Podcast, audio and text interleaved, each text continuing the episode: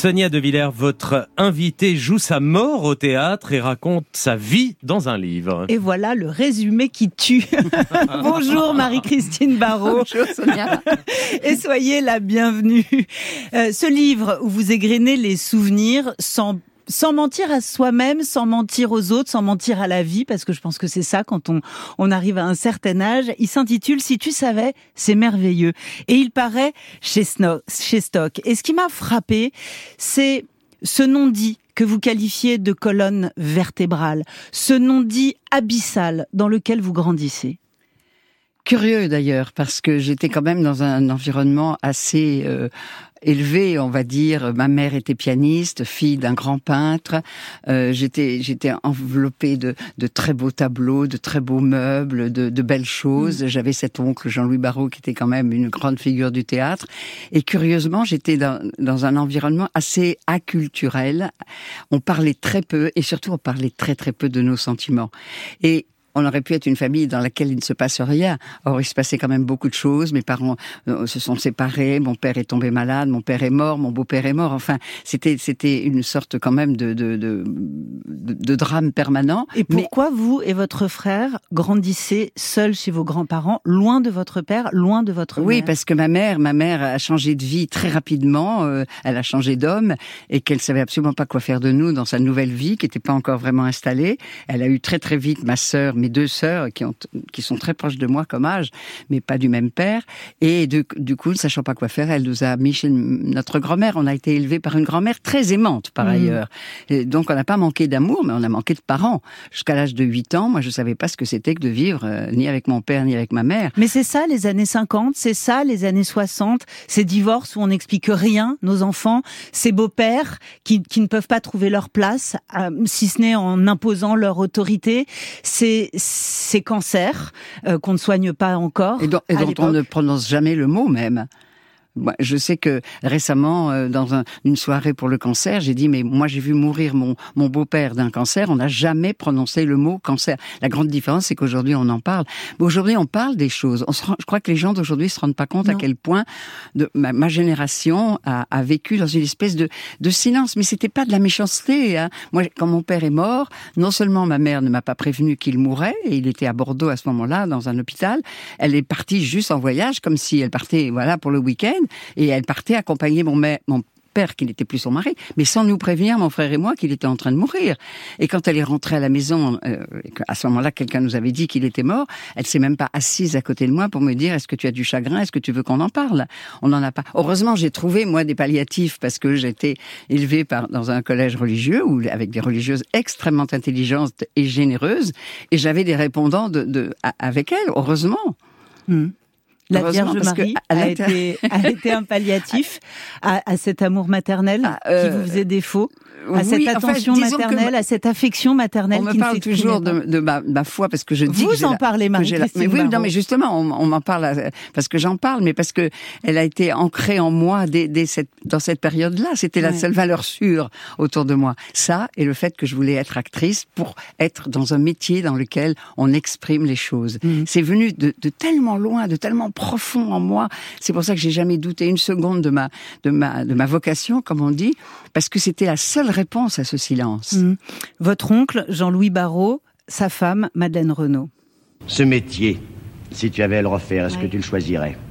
Écoute, en principe, euh, quand une jeune fille vient me demander mon avis, je la supplie de ne pas faire de théâtre. Parce que, euh, d'abord, je trouve que c'est un métier un peu absurde dans une profession et un art magnifique. Oui, alors il faut la convertir en profession magnifique. Oui. Voilà. mais à vrai dire, je lui donne ce conseil-là, mais moi, si c'était à refaire, je referais ce métier-là. Votre beau-père Ça dit bien les relations que j'ai eues avec elle. Voilà.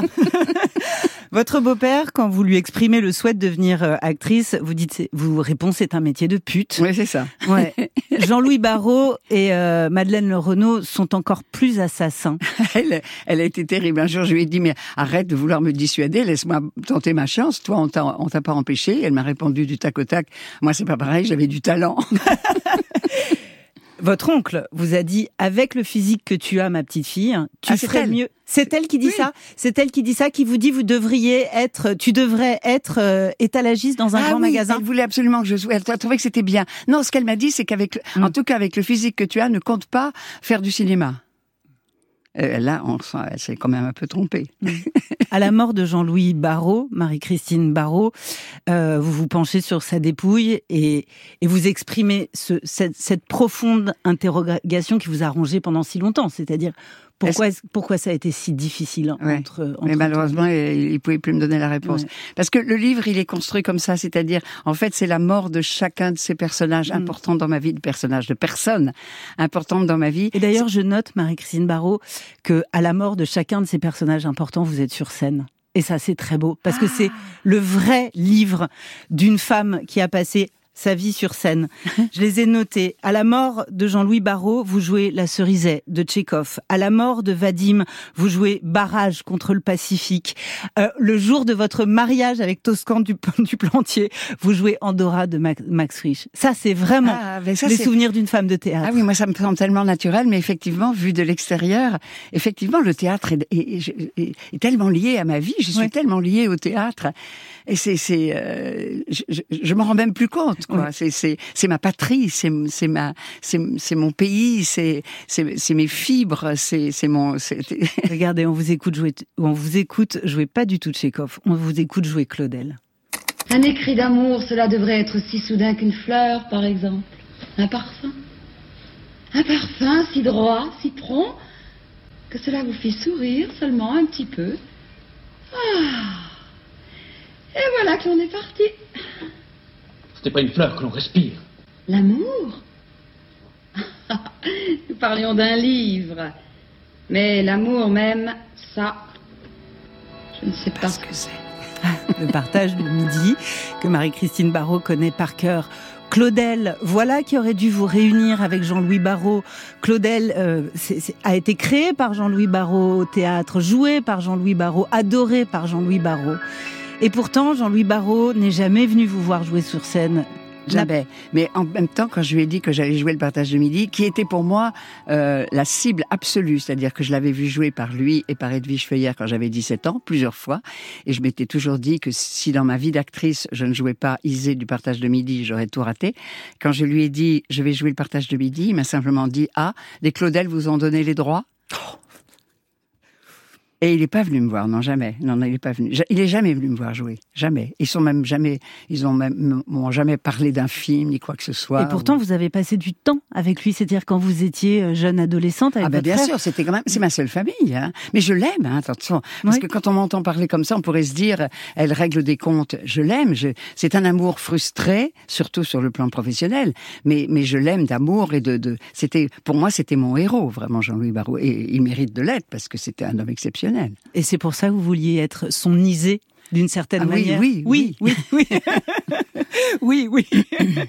Lui, il n'avait pas eu d'enfant. Il aurait pu, c'est-à-dire, euh, vous Oui. auriez pu Occuper oui, cette place. Il avait ce seul frère qui était mon père, qui a eu une vie pourrie, euh, à la fois sentimentalement et physiquement, puisqu'il a été très très malade avant de mourir. Et euh, en fait, j'étais, c'est tout ce qui lui restait de de, de, de sa vie de, de famille, c'était mon frère et moi. Et ben non, il n'a pas joué ce rôle de père que j'attendais. Alors évidemment, j'étais assez assez. Et bien plus tard, bien après sa mort, vous comprenez, vous, adulte, et, euh, et en capacité de comprendre que lui-même n'avait pas eu de père.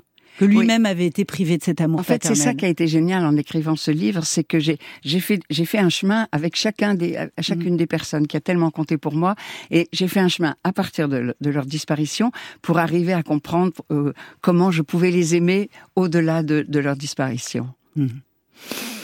Il est 9h17, vous écoutez France Inter, c'est un bonheur d'être avec Marie-Christine Barrault ce matin. On va parler de vos amours, de vos grands amours. On va parler de Toscan du Plantier, on va parler de Vadim surtout.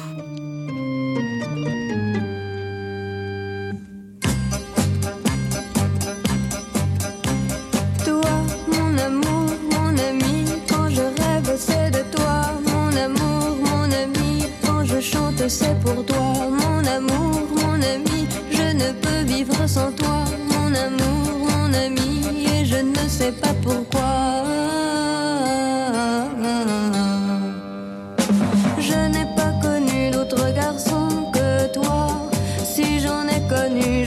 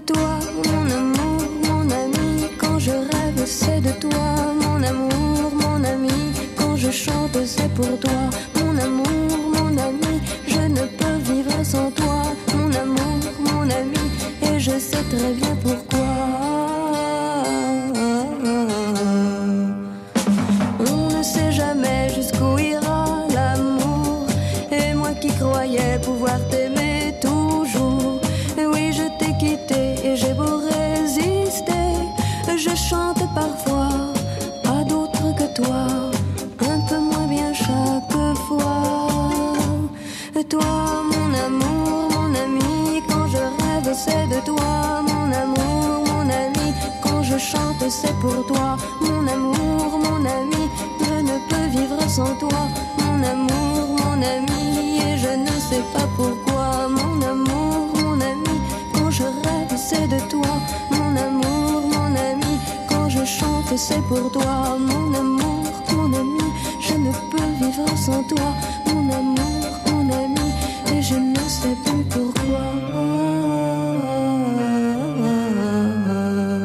amour, mon ami, 1967, Marie-Christine Barrault et moi, on aime autant l'une que l'autre Marie Laforêt et on vous propose de, je sais pas moi, d'écrire massivement à Radio France, à la médiatrice par exemple, pour qu'on écoute Pour ça qu'on l'écoute plus souvent. tous les jours.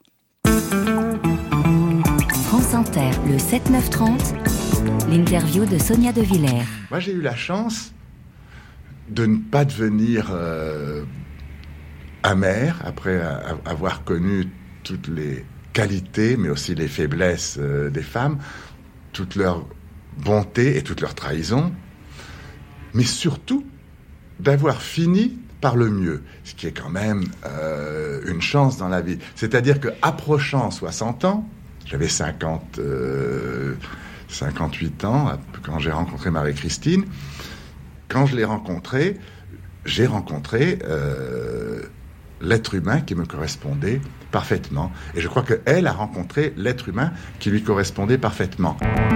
Vous savez ce qui est très très émouvant, Marie-Christine Barrault, c'est de voir votre visage illuminé de bonheur, rien qu'à entendre sa voix, rien qu'à entendre la voix de Roger et Vadim.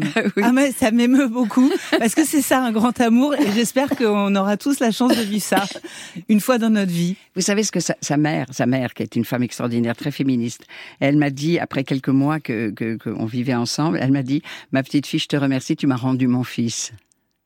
Je crois que c'était tellement évident que lui et moi, on était tellement faits l'un pour l'autre que tout d'un coup, on a donné le meilleur de nous-mêmes. Chacun a fait grandir l'autre, a agrandi l'autre. Mais ça veut dire quoi? Ça veut dire que Vadim, qui passait de femme en femme depuis des années, il cherchait sa mère? Non, non, mais une femme une idée, enfin, idéale pour lui, j'entends, hein, parce Mhm. qu'elles elles sont idéales à bien des points, euh, sur Ah bien bah des oui. points, ces femmes-là. Ah bah mais oui. c'était pas des femmes idéales pour lui. Il Surtout y a eu Bardot, il y a eu Fonda, il y a eu Deneuve. Quand je l'ai connu, je, je, disais, mais t'étais pas fait pour ces femmes-là. En fait, il, il- il y avait erreur parce qu'il a eu tellement de succès, il était tellement beau et charismatique. Alors c'est vrai que il avait des femmes sublimes et c'était difficile d'y résister. Mais en fait, il n'était pas heureux. La preuve, c'est que ça se terminait plutôt mal à chaque fois. Mm. Alors que nous, à part, à part mourir, je vois pas ce qui aurait pu nous séparer. Ouais, vous aviez 44 ans quand vous l'avez rencontré. Ouais. Je pensais que l'amour c'était fini à 44 ans. À l'époque, je pensais que c'était Mais est-ce que la grande leçon, c'est pas ça? C'est que, au fond, c'est là, c'est dans la quarantaine qu'on rencontre le grand amour, le En vrai. tout cas, si on, a la chance de le prêt. rencontrer à cet âge-là, il est beaucoup plus fort parce qu'on se connaît.